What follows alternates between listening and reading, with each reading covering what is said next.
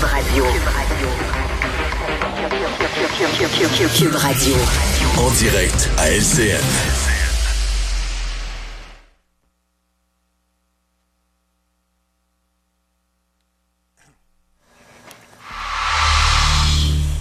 Présente des images euh, en direct de la base aérienne d'Andrews au Maryland où euh, Joe Biden euh, s'apprête à monter dans Air Force One pour se rendre en Israël.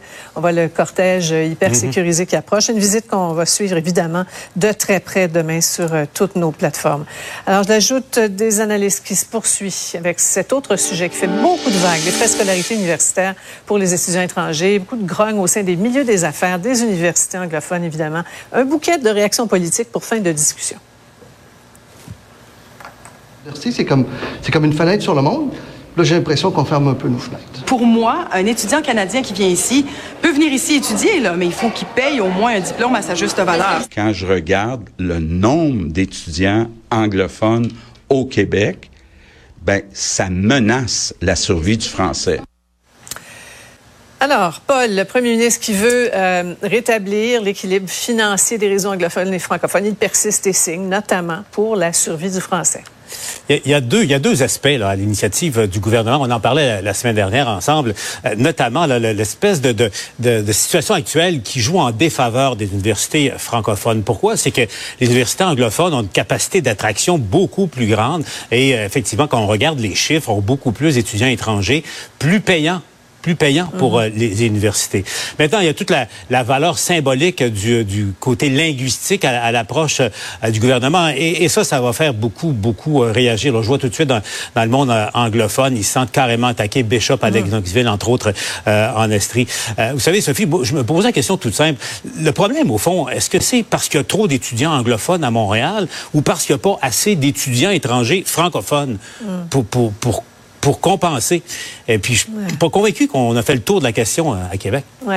Euh, Paul, il fait référence à hein, la presse anglophone qui, a réagi fortement. On a vu ce, papier, Mario, dans le National Post aujourd'hui qui parle d'une insulte au, rock et qui, qui, parle de vandalisme carrément. Oui, oui, et c'était c'est représentatif de ce qui se dit présentement dans le Canada anglais et dans le Montréal anglophone, là où on est très dur mm-hmm. envers cette euh, cette mesure. Reste qu'il y a une disproportion euh, au point de départ. Tu sais, quand le gouvernement pose un geste, quand on identifie un problème, c'est qu'on découvre une donnée, une statistique, quelque chose qui qui, qui fait pas l'affaire. Et dans ce cas-ci, on s'est aperçu que dans les étudiants étrangers, il y en avait environ les deux tiers qui étaient anglophones au Québec. Tu dis ouais, mais là, c'est la, la, la, proportion de la population, c'est à peu près 10% d'anglophones il y a les deux tiers des étudiants étrangers et à Montréal, évidemment, les deux grandes universités anglophones. On dit c'est facteur d'anglicisation du centre-ville, il n'y a pas de doute là-dessus. Ceci dit, ils vont continuer de, de venir. On vient pas de fermer. Euh, j'écoute les commentaires. J'ai l'impression qu'il y a des gens qui pensent qu'on a fermé McGill. Non, non. Et ils vont continuer d'avoir McGill. Ils vont continuer d'avoir des étudiants euh, anglophones qui vont venir du Canada anglais. Sauf que moi, comme contribuable, je payerai plus leurs études. C'est juste ça la différence. Là.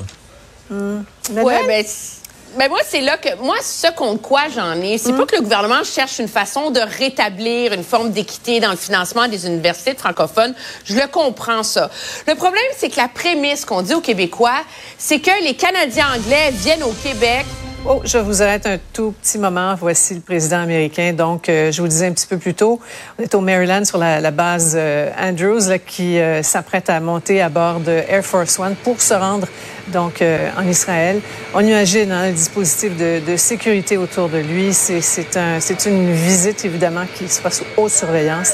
Voilà, qui monte donc à bord de son, son avion et qui quitte pour Israël, qui est attendu là-bas dans quelques heures. Évidemment, visite qu'on va suivre suivre évidemment sur toutes nos plateformes, dans tous nos bulletins de nouvelles demain, également sur, euh, sur le web, sur tvnouvelles.ca. Voilà. Emmanuel, cela dit, tu as posé des questions et euh, tu as des, chiffres intéressants à nous présenter qui remettent un petit peu les pendules à l'heure.